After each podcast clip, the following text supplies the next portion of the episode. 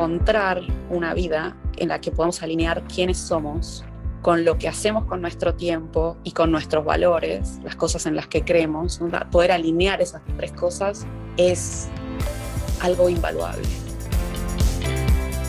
Mujeres y Dinero con Gabriela Huerta. Hola, ¿qué tal? Yo soy Gabriela Huerta y en este episodio de Mujeres y Dinero me acompaña Marina Díez Ibarra experta internacional en e-commerce y disrupción digital, consejera independiente de varias empresas, incluida la recientemente catalogada como unicornio Itzo. Marina, bienvenida y muchísimas gracias por acompañarnos. Gracias, Gabriela. Un placer estar acá con ustedes. Hombre, el placer es todo nuestro. Y para empezar esta entrevista, sé que en algún momento hiciste teatro, entonces nos vamos con el más conocido, William Shakespeare, y esta cita que Dice que sabemos lo que somos, pero no lo que podemos ser. Entonces, cuéntanos sobre tres eventos de tu vida que te hayan traído hasta donde estás hoy.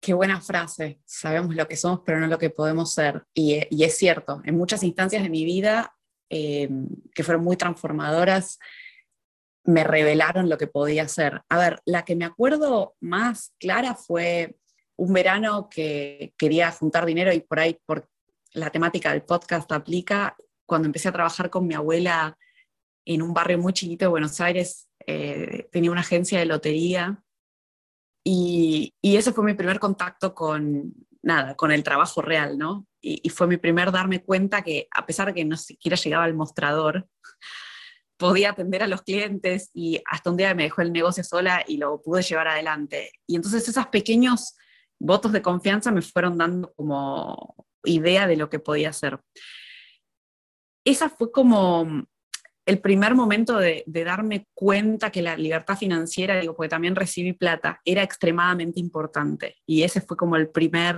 aprendizaje, ¿no? Después, la primera vez que tuve dinero yo y que lo pude manejar y que lo invertí como quise.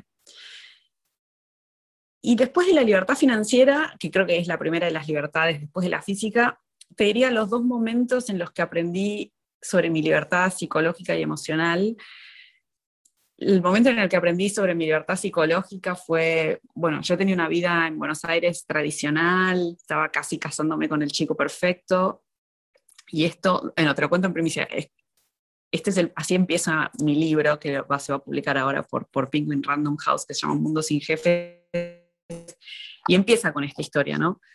Y es, tenía 26 años, vivía en, una, en un barrio cerrado, era todo fue así perfecto y yo de repente dejé de dormir. Y nadie entendía por qué. Y entonces mis amigas me empezaron a recomendar que haga terapia. Y entonces empecé a hacer terapia. Y yo fui a hacer terapia como diciendo, mira, tengo la vida perfecta, me tienen que arreglar a mí. O sea, tenés que arreglarme porque no puede ser que con esta vida que llevo no, no esté feliz. Y mi terapeuta me miró en ese momento y me dijo, mira, no sé si te tengo que arreglar o te tengo que ayudar a aceptar que las cosas no están tan bien como vos pensás.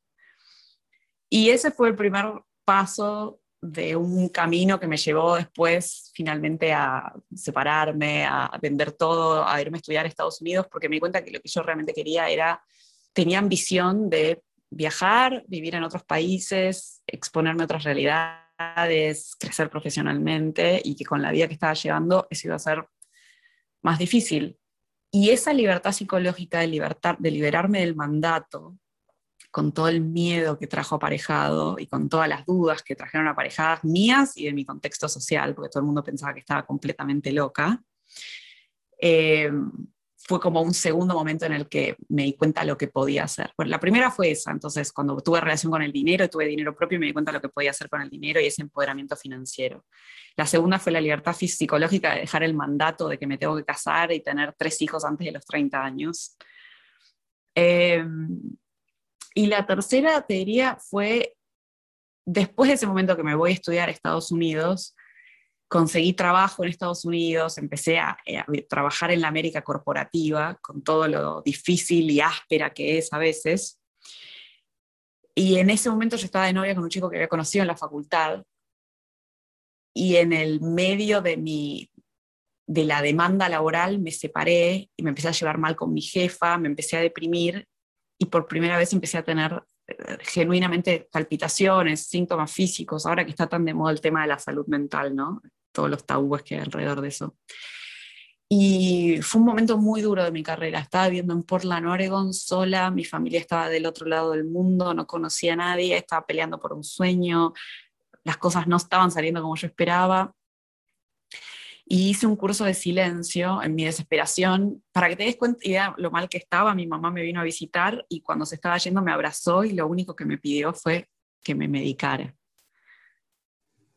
Yo ni siquiera me había dado cuenta que estaba tan mal.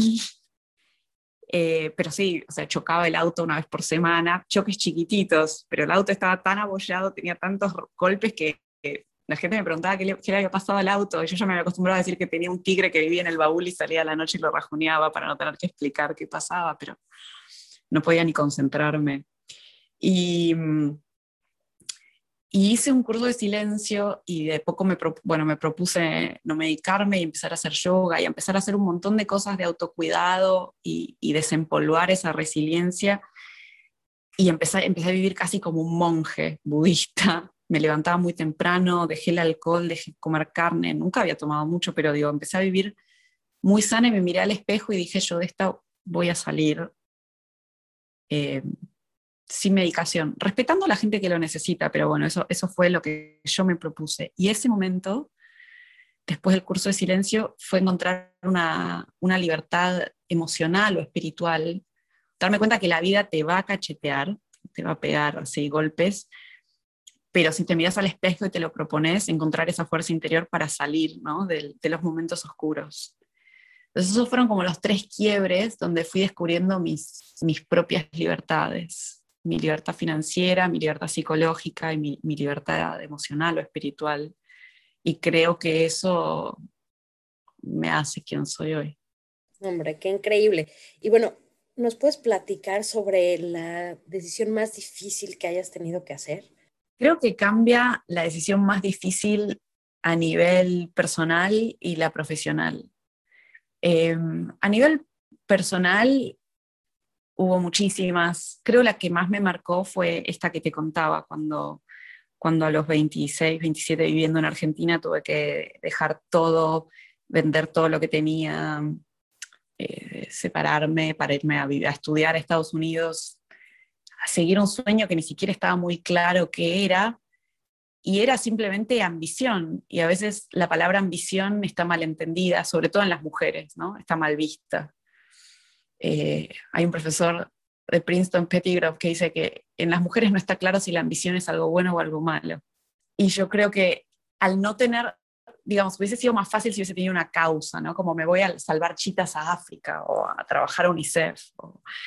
Pero no, esto era, tengo la ambición para mí misma de querer más y buscar más. Entonces había mucha, muy poca gente lo entendió en ese momento, dejando una vida que ya era estable y que estaba medianamente armada. Entonces creo que eso fue una decisión difícil, ¿no? Eh, sobre todo por, no encontrar como demasiada comprensión alrededor. Estuve bastante sola cuando tomé esa decisión y, es un salto al vacío porque además cuando te vas a estudiar a Estados Unidos te endeudas. Yo no tenía el dinero para pagar el MBA, tomé una deuda enorme apostando a, mí. Eh, y llegué con 400 dólares en un bolsillo, media beca una deuda gigante y, empezar de nuevo. Entonces, esa fue a nivel personal una de las más difíciles. A nivel profesional, em, también hubo bastantes. Creo que la más difícil fue cuando me pidieron que despidiese a alguien que yo sentía que no tenía que ser despedido y cómo manejar eso dentro de la organización. Entonces, lo que hice fue, o sea, cumplí con mi rol y con el, con el pedido de, en ese momento de mis superiores, pero también por otro lado fui y hablé con un montón de colegas de otras compañías iguales de buenas y enseguida le conseguí trabajo en otro lado. Entonces logré compensar.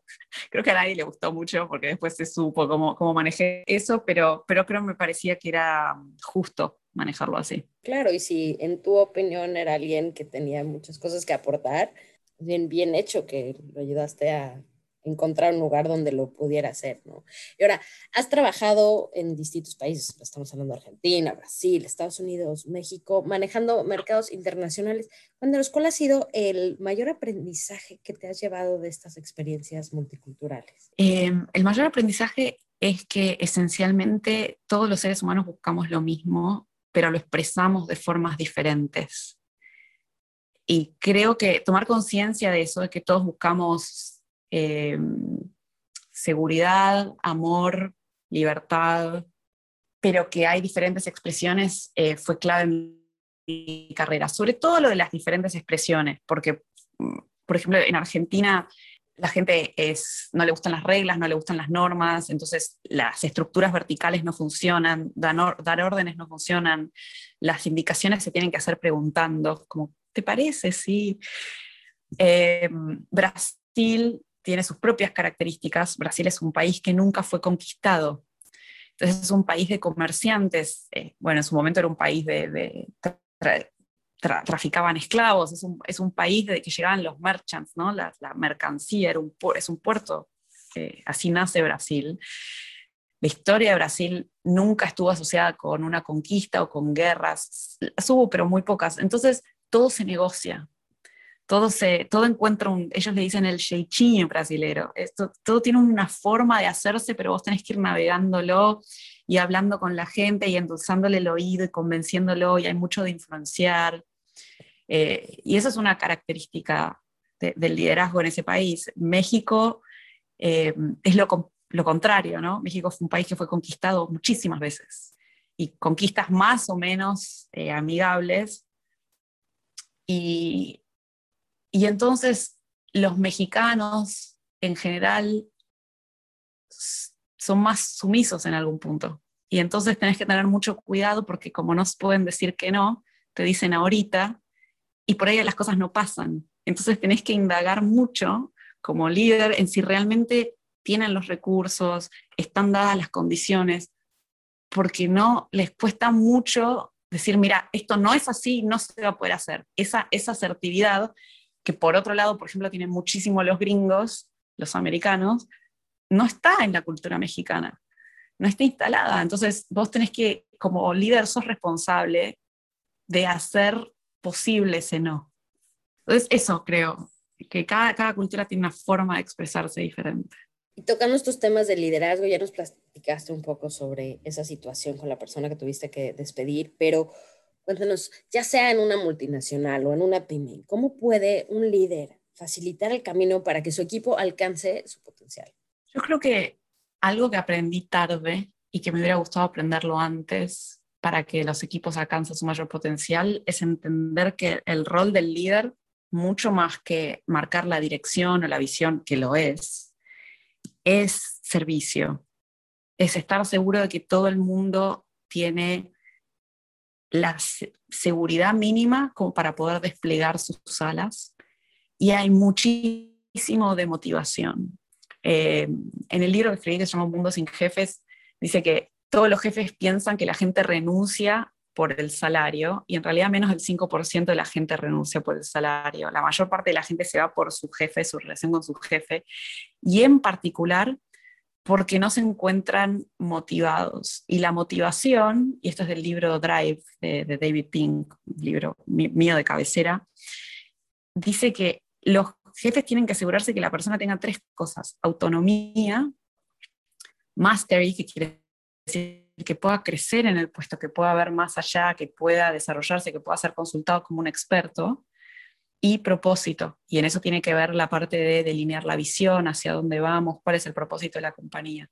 Entonces, el líder está en una posición de servicio, tiene que asegurarse que todos los miembros de un team puedan conectar con su motivación interna. Vos no podés generar que la gente se le tenga la llama de la motivación interna, pero sí los podés motivar para que esa llama se, se prenda y crear las condiciones para que tengan estas tres cosas, ¿no? Eh, mastery, él, lo dice en inglés, mastery, purpose, eh, y autonomy, autonomía, máster y la posibilidad de ser experto y propósito. Y además de encontrar un trabajo que te dé esos tres componentes, ¿cuál ha sido el mejor consejo que te han dado en el tema laboral? Esto lo estábamos hablando un poco antes de, de empezar el podcast formalmente. Creo que, y esto por, por, la, por mi cuestión por, de género, eh, el mejor consejo, el más claro o el más pragmático que escuché es que la decisión más importante en la carrera de una persona es con quién se empareja, digamos, quién, de quién se rodea, quién es su marido, su esposa, su novio, su novia, su, su partner en la vida. Básicamente porque cómo uno pueda negociar adentro de la casa el reparto de las tareas domésticas es el espacio que va a tener después adicional para poder poner en la carrera y eso va a determinar muchísimas cosas posteriormente. Esto de que las mujeres ganan 75 centavos por cada dólar que gana un hombre a mismo trabajo hecho, las que más sufren ese pay gap son las mamás. Y esto tiene que ver con lo que se llama el mom tax, o sea, el, el impuesto a ser madre, y que tiene que ver con, bueno, básicamente con esto, con que las tareas del hogar no están distribuidas de forma igualitaria. Entonces, si te tienes que hacer cargo de todos los chicos, naturalmente vas a tener un pay gap. El otro día estábamos en una reunión para el, para el Women Economic Forum y me preguntaban, bueno, ¿y qué podemos hacer para, qué pueden hacer las mujeres? Porque hay mucho que se puede hacer desde el institucional, pero ¿qué pueden hacer las mujeres para generar más igualdad? Y yo decía, sin duda, empezar a naturalizar que haya igualdad en el cuidado de los hijos y las tareas domésticas. O sea, eso tan pequeño ya genera como otro, otro punto de despegue, otro punto de arranque. Entonces creo que ese es el mejor consejo. El segundo, te diría, y que lo seguí muy al pie de la letra, es buscar mentores que te enseñen cómo hacer las cosas, pero también sponsors que te muestren cuál es el camino para crecer. Yo creo que las mujeres a veces estamos sobre mentoreadas y sub-sponsoreadas. ¿no? no tenemos muchos cursos de capacitación y pocos sponsors internos que nos hagan crecer con ellos. Eh, y, y la tercera, te diría que para mí también fue muy importante, es las organizaciones típicamente te van a llevar a que vos seas un especialista en lo que hagas. Si sos eh, comunicador, te van a ir cada vez más tratando de especializar porque tu productividad es más alta o le devolves más productividad a la compañía cuanto más tiempo pasas haciendo lo mismo. Sin embargo, yo creo que hay que luchar un poco contra esa... Y, y las organizaciones más maduras y más modernas tratan de conscientemente impedirse hacerlo, porque es una tentación muy grande de las organizaciones sobre especializar a la gente. Pero claro, la gente se aburre también. Y creo que uno mismo tiene que luchar contra esa tendencia porque en algún momento de la carrera, ser un generalista y haber tenido diversas experiencias, haber pasado por muchas áreas, sobre todo cuando uno pasa el momento del middle manager, cuando se vuelve senior manager, suma muchísimo a, la experiencia de uno como persona y, definitivamente profesionalmente. Entonces, algo que al principio de la carrera tal vez no se ve, que es porque uno cuando cambia de área es molesto, tiene que aprender de nuevo procesos, conocer a la gente, al final de la carrera termina repagando. Entonces, como que hay que oponerse un poco esa tendencia de algunas organizaciones más antiguas y de nuestro cerebro de querer hacer, digamos, de estar cómodo, e intentar pasar por la mayor cantidad de experiencias posibles, dejando un legado, o sea, dándole tiempo a que esa experiencia madure, sean unos años, pero no quedarnos 20 años haciendo lo mismo. Una forma de complementar y llenar todas las áreas. Ahora que mencionaste el tema de los mentors y los sponsors, platícanos cómo puedes, desde el punto de vista de tu persona, conseguir un sponsor y cómo a las que ya están en posiciones de mentoreo, que están ya con sus mentís, cómo pueden dar el siguiente paso y convertirse en sponsors ellas mismas. Yo creo que las relaciones de, mentoreo, algunas organizaciones las facilitan y tienen programas de mentoreo, eh, pero creo que las mejores son las que se dan en ámbitos informales. Yo tengo un montón de mentís y que se enojan por la cantidad de tiempo, sobre todo antes de la pandemia, ¿no? ahora un poco menos, pero eso va a volver, que hay que gastar haciendo política. Y yo decía, es la mayor oportunidad que tenés como junior o como middle manager para, para conectar con gente en ámbitos informales. Y genuinamente al final terminás conectando por intereses y por pasiones que van afuera del mundo de lo laboral. O sea, hay en las organizaciones medianas hay mucha diversidad, ojalá, de líderes. conectar genuinamente con si el otro le gusta jugar al golf, bueno, anda a jugar al golf un fin de semana. Eh, si le gusta la moda, habla de moda. Digo, salí un poco del ámbito de la empresa porque la gente conecta más profundamente con, desde, desde sus pasiones extralaborales, creo yo. Y, no todo el mundo va a coincidir con esto, pero bueno, es algo que a mí me, me sirvió mucho. A mí me gustó mucho los deportes, me gusta mucho la, la, literatura latinoamericana y siempre que tuve que buscar mentores, traté de conectar desde esos espacios también. Obviamente uno tiene que tener un trabajo impecable y hacer delivery y tener buena performance, pero creo que conectar emocionalmente es, es muy importante. Y para eso, bueno, usar, usar esos espacios comunes extralaborales. Y volverte un sponsor, naturalmente cuando te volvés senior manager en una organización, empezás a sponsorear gente porque vos necesitas un equipo estable alrededor tuyo que te sostenga y que te acompañe. Entonces, vas a estar sponsoreándolo. Pero si no estás en ese lugar, y esto también corresponde a, las organizaciones, en tener la mentalidad de que cuanta más gente vos hagas crecer, vos empujes en las reuniones de recursos humanos para que crezcan, más posibilidades tenés de volverte, viste esto de hazte fama y échate a dormir, el líder que todos quieren tener porque, abro comillas, en tu área se crece, ¿no? Porque Gabriela hace crecer a su gente, mira dónde fue, es la carrera de este y la carrera de aquel. Y esas cosas en las, en las organizaciones se hablan, se conocen. Entonces, tener una reputación de persona, no solo de mentor, que le da su tiempo a, a la gente para, para, asesorarla en cómo crecer, sino realmente en las reuniones de recursos humanos, en las reuniones de cuadros de reemplazo, ser quien empuja a su gente. A veces los managers tienen la mala costumbre de encontrar un equipo ganador y para hacer su propia vida más fácil en el corto plazo, quedarse con los recursos y no querer que se muevan y no querer que se vayan y no querer que crezcan y no, no me saques esta persona. Yo creo que hay que hacer exactamente lo contrario, porque cuanto más uno empuja a la gente a crecer, más gente buena va a querer venir a trabajar con vos. Eh, y eso, eso es pensar en el largo plazo, ¿no? Totalmente de acuerdo. Y bueno, hablando de estas relaciones, en México muy pocas mujeres están en los consejos de administración y tú no estás en uno, sino en varios. Entonces, ¿cómo ha sido ese proceso de ir entrando a ellos? ¿Qué es lo que más has aprendido?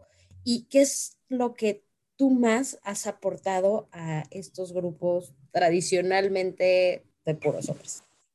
Puro, sí, eh, todo siempre a lo largo de mi carrera fui como un poco la única mujer en el in the room, la única mujer en el, en la habitación, primero porque empecé trabajando en fútbol, que te puedes imaginar que es un mundo muy masculino, después tecnología, más, igual de masculino, y después eh, fui invitada a varios boards y en la mayoría de ellos, menos en Gentera, creo que somos tres, soy la única mujer. Em, creo que, bueno, la manera fue esto que te decía, ¿no? de manera muy natural se me dio a mí, pero hoy se lo aconsejo a todos los profesionales, que es, pasé por muchas áreas de las organizaciones, siempre intentando estar en áreas core o de toma de decisiones, pero estuve en finanzas, estuve en ventas, estuve en marketing, estuve en producto, en desarrollo de producto, eh, en análisis financiero, entonces en tecnología. Entonces eso, cuando uno va creciendo, acumula una cantidad de experiencias que le permiten entender cómo funciona la organización como un todo. Ahora, el movimiento a los boards en particular se dio porque yo trabajo en una empresa de tecnología, Wolox, de, desarrollo de software, que hoy es una capacidad clave que las empresas tienen que desarrollar, ¿no? los, los equipos digitales y de tecnología, y muchas no lo tienen, entonces van a proveedores externos. Entonces acompañé a muchas empresas en Latinoamérica en este proceso de transformación digital y cuando esos procesos funcionaban o se daban bien, en general, como los procesos de transformación digital te permiten ver en horizontal toda la organización, te invitan a su board para que tengas esa voz de eh, innovación y de tecnología y de digitalización dentro de boards que son típicamente muchísimo más orientados a resultados financieros, eh, y estrategia de mediano plazo de la compañía, ¿no? Y que no tenían esa mirada. Y además, obviamente, por un tema de, diversidad, porque al principio cuando empecé a ir era eh, la única mujer y, y, está bueno tener esa voz, porque traes a la mesa un montón de problemáticas, y esto voy a la parte de la pregunta de qué valor agregar, ¿no?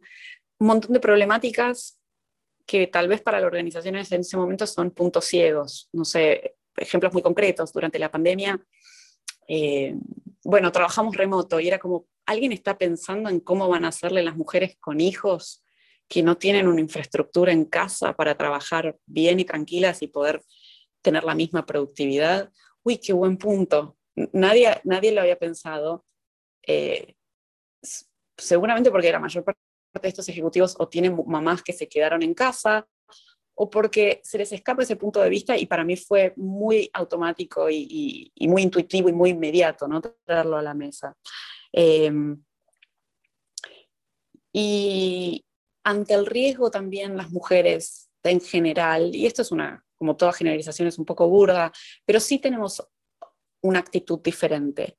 Eh, mucho más mesurada y de pensamiento estratégico. Entonces, al lidiar, la pandemia también le dio más relevancia a la posibilidad de tener mujeres en, en boards, porque nos dimos cuenta que estos cisnes negros, estos eventos únicos, al final pueden suceder.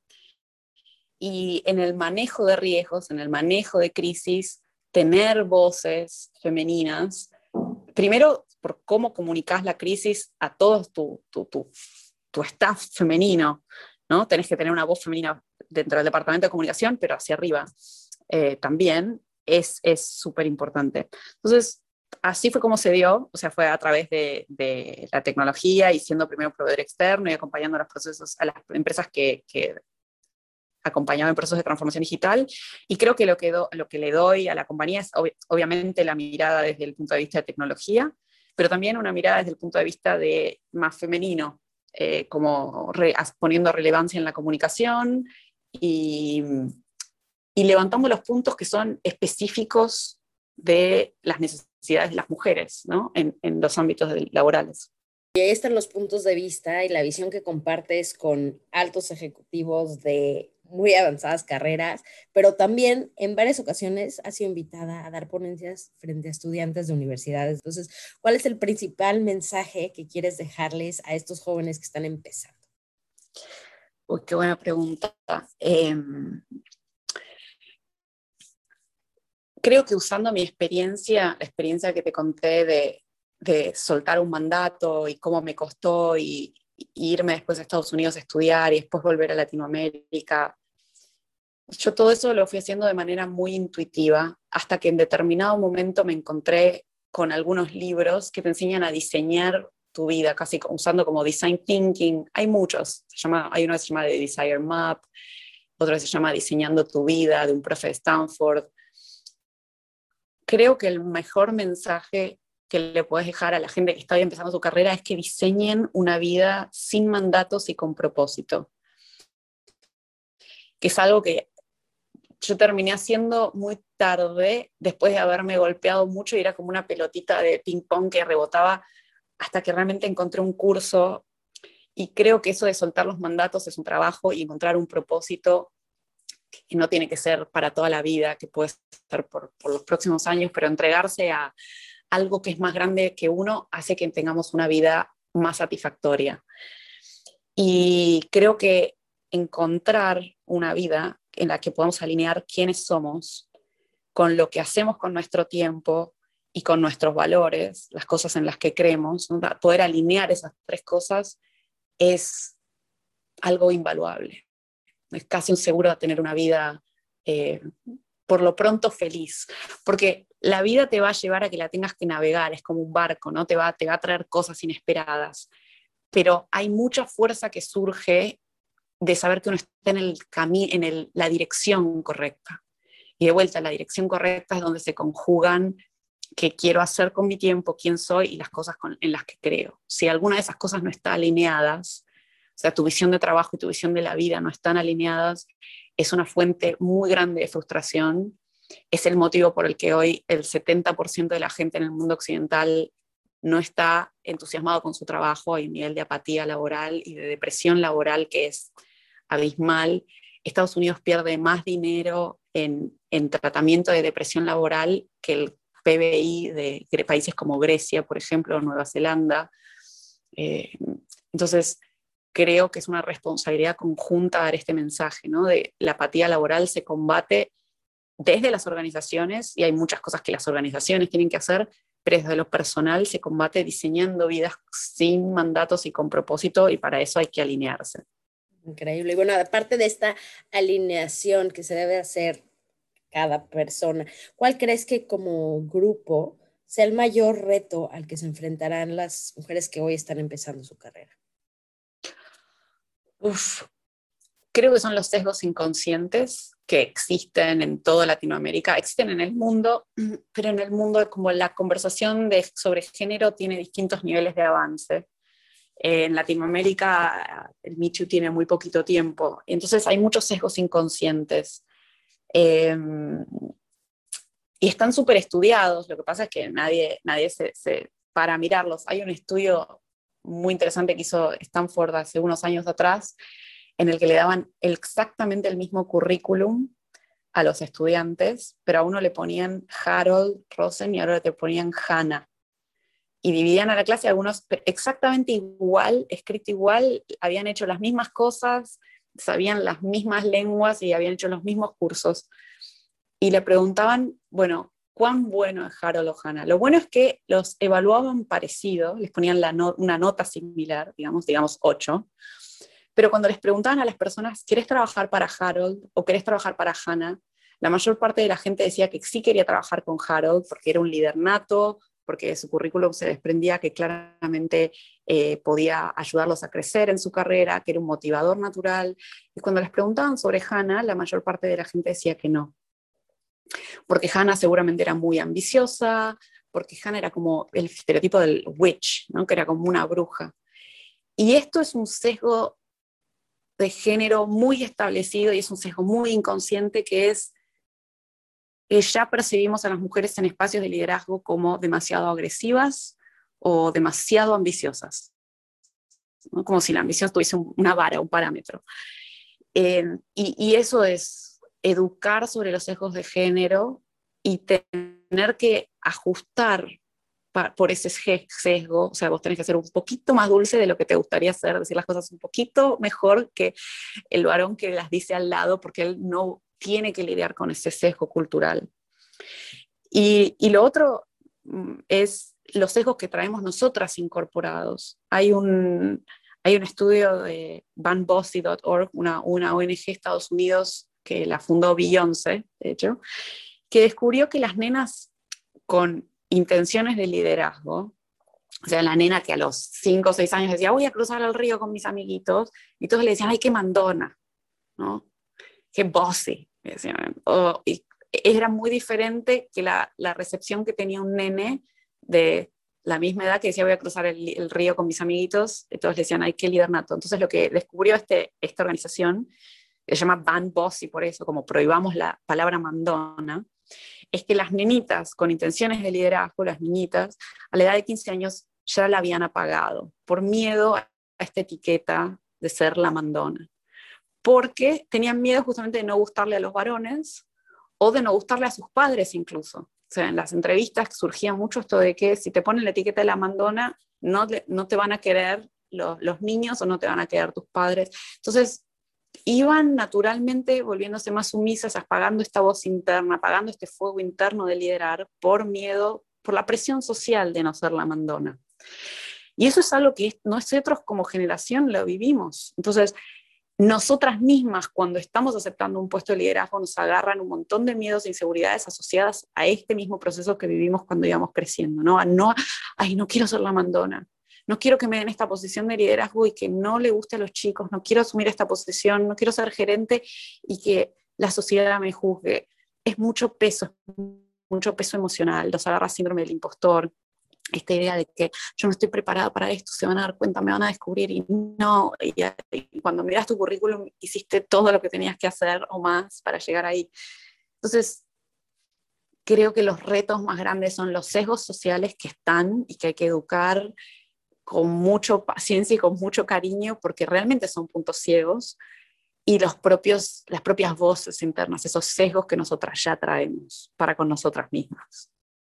Wow, y una forma de ir bajando estos sesgos inconscientes es ver a otras mujeres haciendo las cosas. Entonces, aquí quisiera saber cuál ha sido tu ejemplo o inspiración en el plano laboral. Mira, hubo muchas. Eh, em, cuando empecé a estudiar, eh, eh, yo empecé estudiando economía y todo el tiempo, cada vez que aparecía una de las poquísimas mujeres en los 90 que tenía posiciones de liderazgo, la seguía.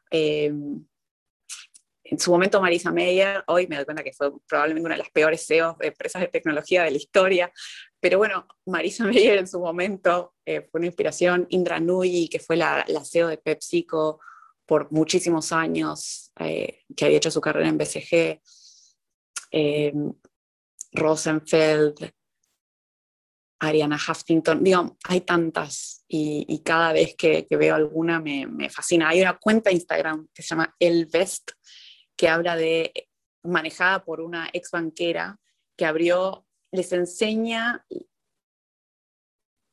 finanzas a mujeres bajo la premisa de que la primera libertad es financiera, ¿no? Vuelvo a la historia mía de mi infancia, la primera libertad, la primera independencia es en la billetera, la primera independencia financiera. Y entendido que las mujeres no nos la enseñan naturalmente, ¿no? Por estos sesgos culturales a los, los padres, a las mujeres, las niñas, difícilmente les enseñen eh, cómo firmar un cheque, cómo abrir una caja de ahorro o cómo abrir una cuenta de inversión.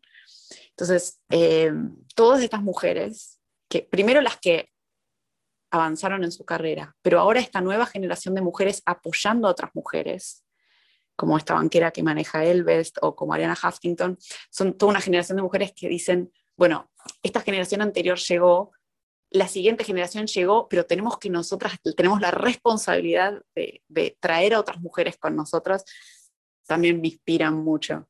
Ah, hay una frase, que fue la ex eh, secretaria de Estado de Estados Unidos, que decía, hay un lugar, hay un lugar especialmente dedicado en el infierno para las mujeres que no que llegan a posiciones de liderazgo y no ayudan a otras mujeres a llegar. ¿no? Y creo que hay algo, hay algo de eso. Eh, entonces son muchas las mujeres, al principio eran simplemente figuras que habían llegado, hoy son todas estas mujeres que tienen una voz más activa, que son activistas. Eh, yo creo que el feminismo bien entendido es una noción que no es tan radical, es creer en la igualdad. Y creo que como están las cosas hoy, que según la, el World Economic Forum faltan 260 años para que veamos igualdad de pago por el mismo trabajo entre géneros, ¿no? equidad, equidad de pago entre géneros. Creo que tener estas voces más activas, estas activistas, estas mujeres que enseñan educación financiera, eh, que dan educación financiera, son profundamente inspiradoras. Y pensando en esta responsabilidad y evitar el infierno del que Madeline Albright menciona, cuéntanos, ¿cómo usas tú tu posición para transformar el mundo? Uy, qué buena qué pregunta. A ver, creo que siendo muy consciente todo el tiempo de los, mirando el, big picture, o sea, el, la macro, cuáles son como sociedad las dos desafíos más importantes que tenemos y que realmente tenemos que hacerlo bien porque si no todo lo demás no importa y que son obviamente calentamiento global y la desigualdad de ingresos, income inequality, y que los dos están profundamente entrelazados. ¿no? Hay estudios de la ONU sobre si no existiera la desigualdad de ingresos que existe en algunos países, cuál sería eh, el impacto del calentamiento global y sería mucho menor, y viceversa, como el calentamiento global además hace más difícil la vida a esas poblaciones más vulnerables, entonces amplía la brecha. Entonces están profundamente interligados. Entonces, en todo lo que hago, tener una mirada de, em, sobre estas dos cuestiones y haciendo preguntas que son ciertamente difíciles y complejas en, en el boardroom, en las reuniones de board, que muchas tienen que ver con tecnología, que es típicamente mi rol, pero muchas otras tienen que ver con y, esto aprendido de, con el IFC, yo trabajo ahora con el brazo financiero del Banco Mundial, representándolos a ellos en algunos boards, y tienen una postura muy fuerte en relación a reducción de carbono, carbon reduction. Eh, entonces, haciendo estas preguntas difíciles sobre cuál es el rol social de la empresa, eh, cuál es la posición, cómo está colaborando la empresa en términos de la reducción de la desigualdad social, cuál es el plan o la visión de la industria en términos de reducción de carbono. Y creo que estas preguntas tienen que ser hechas. Es muy interesante lo que está pasando hoy con el tema del activismo corporativo. Ayer simplemente lo que le pasó a Exxon, o sea, le tomaron la fuerza dos posiciones en el board porque no estaba acelerando, o sea, no estaba cambiando a energías renovables tan rápido como este grupo de activistas inversores creía. Lo que le pasó a eh, Royal Shell en la corte en Holanda, diciendo son responsables por reducir el 45% de sus emisiones al 2030, que es el doble de lo que ellos creían que iban a llegar. Entonces hay mucho activismo corporativo. Entonces hacer estas preguntas antes de que tengan que llegar los activistas, antes de que tenga que suceder que los empleados se rebelen, que es otra cosa que está pasando, que es inusitada, como pasó en Facebook con el tema de Cambridge Analytica, un virtual walkout, ese día cuando Facebook decidió no tomar las medidas pertinentes, la mitad de los trabajadores no se conectó, o cuando Wayfair le vendió camas a los policías en la frontera con México, ese día los trabajadores pararon y decidieron no ir a trabajar y la decisión de la compañía tuvo que volver atrás. Entonces, en, en, una, en un contexto donde el activismo corporativo está cada vez más instalado, mi rol, mi manera de cambiar el mundo es llevar estas voces al, al boardroom. Eh, y no es un rol fácil, pero es un rol que se va facilitando cada vez más. Por suerte, el, hay una mesa muy poderosa que se llama el Roundtable, que son todos los CEOs de las compañías más grandes de Estados Unidos, que se juntaron y en el 2019 dijeron, nuestra responsabilidad conjunta no es solamente con nuestros shareholders, o sea, con los tenedores de acciones, sino es con nuestros stakeholders, o sea, con la comunidad ampliada, con nuestros, em, eh, con nuestros inversores, obviamente, pero también con nuestros empleados, con nuestros proveedores, con las comunidades en las que operamos, con el gobierno, con el medio ambiente. Y este cambio de paradigma tan profundo en una carta firmada por 260 CEOs de las empresas más grandes como Amazon y Google, entendiendo nuestro mandato no es el que creíamos que teníamos. Teniendo el mandato que teníamos, estamos haciendo las cosas mal, no estamos operando con responsabilidad, estamos destruyendo el medio ambiente, estamos destruyendo las sociedades en las que, en las que operamos hace que traer esta voz a Latinoamérica, que ya está refrendada, sea muchísimo más sencillo, pero siendo muy consciente todo el tiempo de esto, de que tenemos dos desafíos que son fundamentales y son determinantes de nuestra era y que si no salen bien, no importa nada más. La crisis que viene puede ser realmente la crisis ambiental. Y ahora, cambiando el tema yéndonos a una parte un poco más personal, tú eres súper deportista y te preparas para todo lo que haces. Entonces quiero que nos platiques un poco de la diferencia o el tipo de preparación que haces para escalar un volcán versus la que haces para correr un maratón y versus el cómo tomas el deporte cuando lo haces con la idea de desconectar y no en alto rendimiento. Entonces platíquenos de las distintas preparaciones para hacer esto. A ver, el deporte tuvo un rol fundamental en mi vida y soy muy agradecida por todo lo que me ha dado, porque eh, el deporte es un constructor de autoestima, porque vos te puedes poner metas y conseguirlas, entonces eso te va dando seguridad, y es un constructor de salud, obviamente. Y, eh, y me dio, bueno, y en base a este amor por el deporte fue que empecé a trabajar en Nike. Después de que me a Estados Unidos, convencida de que quería justamente cambiar el mundo dándole acceso a más personas a, espacios de deporte.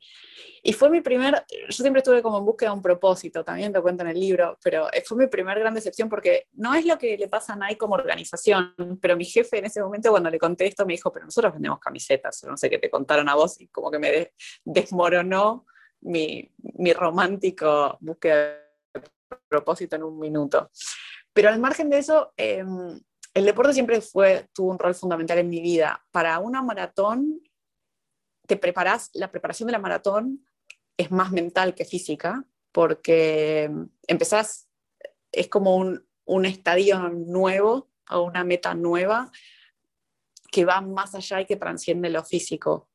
Em, hay un momento que cualquier corredor no profesional se va a chocar con algo que se llama la pared, ¿no? the wall, que es cuando ya pasás el trabajo de trabajo aeróbico, pasás a hacer trabajo anaeróbico sostenido. Eh, tenés que sostener tu hidratación y, los niveles de azúcar, pero en algún momento tu cuerpo te va a decir basta, no es natural, los calambres te van a ganar y en ese momento es cuando entra a jugar la cabeza, donde vos a cada paso le tenés que estar diciendo a tu, a tu sistema que está diciéndote para porque esto no es natural, tenés que decirle nosotros seguimos y nosotros esta maratón la terminamos. La, la preparación para la maratón es, es muy mental. La maratón, la preparación para escalar un volcán tal vez es un poco más física, pero tiene mucho más que ver con trabajar en equipo. La maratón es sumamente individual, eh, la escalada en estos términos, vos estás literalmente atado una soga a un otro. Entonces, tu relación con el otro, la comunicación no verbal, porque tampoco es que en el medio de una tormenta de nieve a 6.000 metros de altura podés, bueno, a ver, vamos a tomar un café, charlemos de qué no está funcionando. Tiene que haber muchísima, eh, tiene que estar muy aceitado ese proceso donde eh, vos haces un pedido o das una orden y el otro la tiene que cumplir y lo mismo, vos tenés que estar al servicio de ese otro, de cualquier pedido u orden que el otro dé.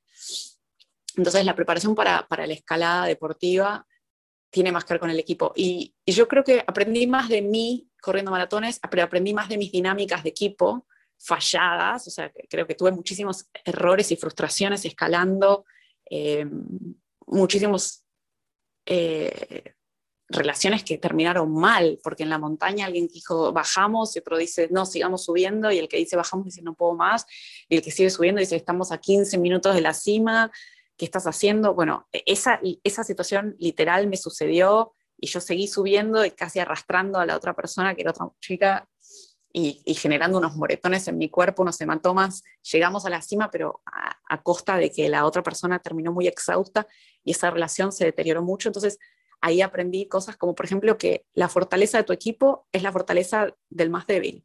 Entonces, tienes que trabajar en fortalecer al más débil, ¿no?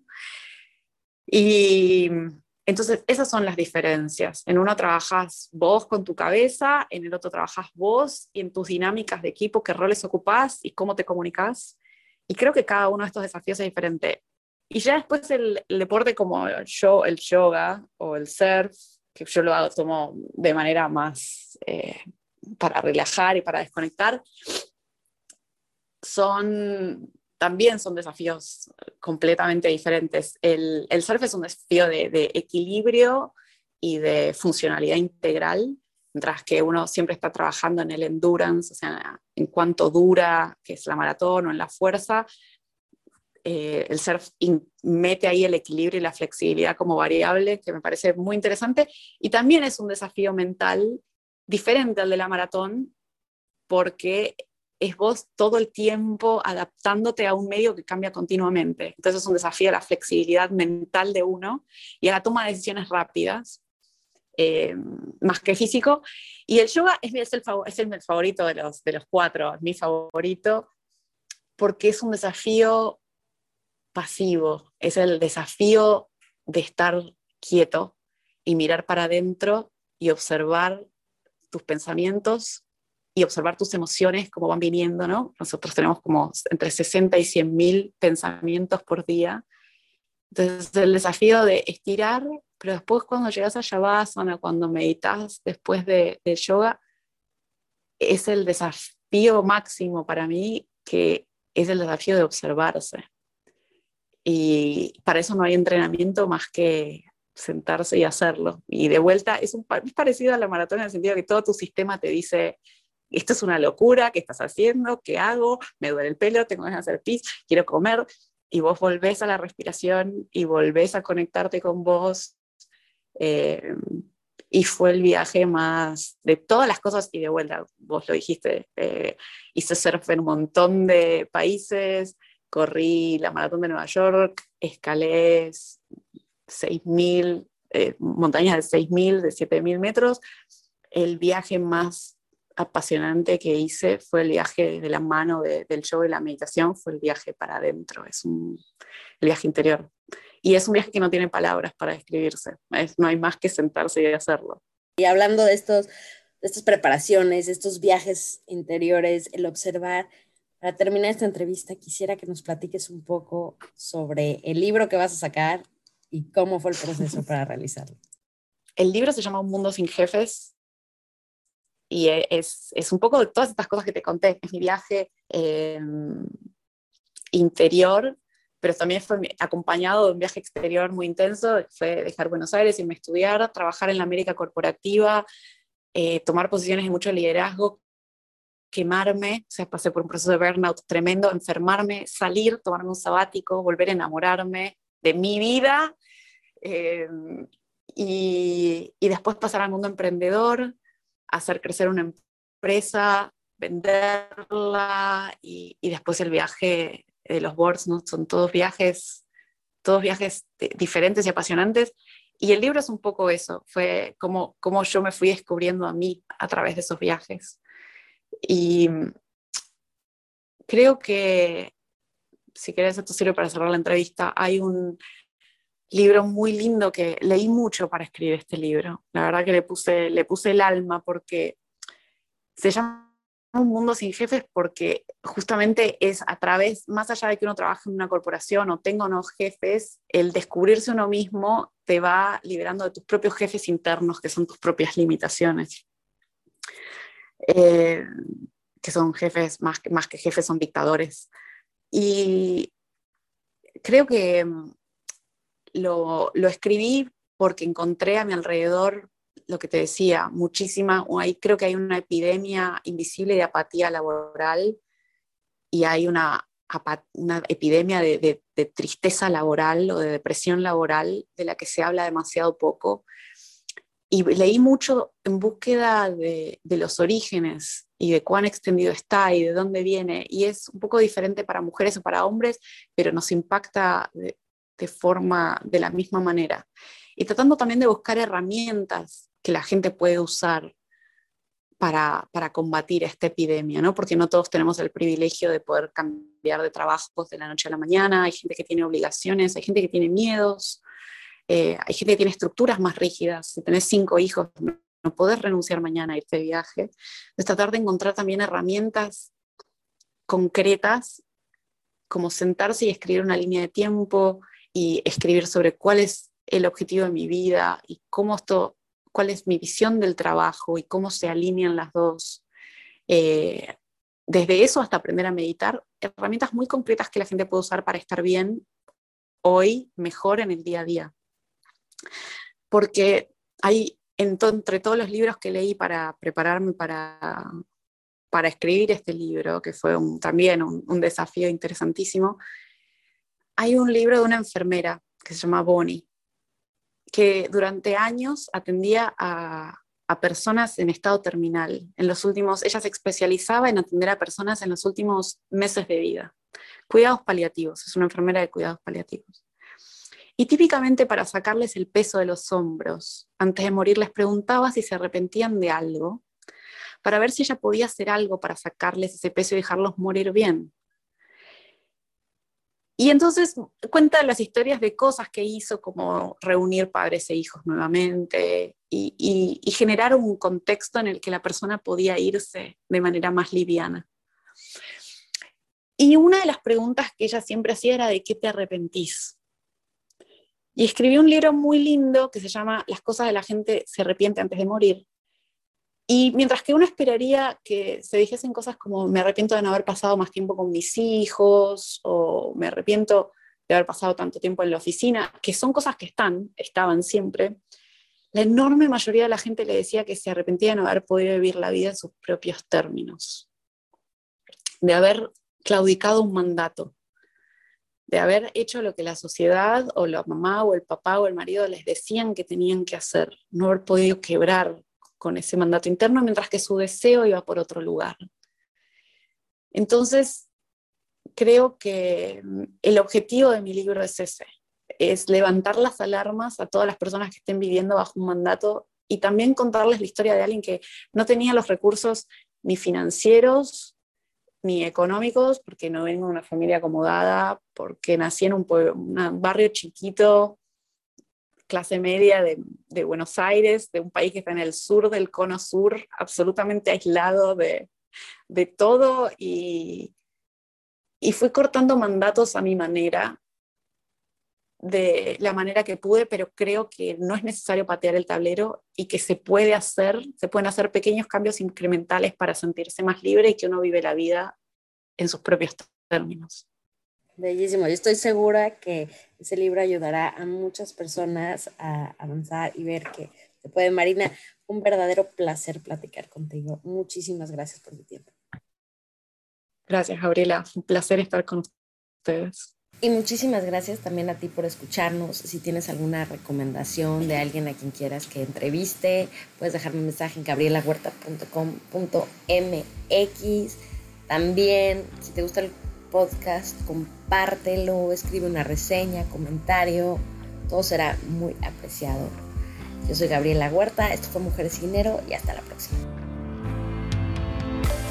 Mujeres y Dinero con Gabriela Huerta, el podcast sobre las mujeres en el top.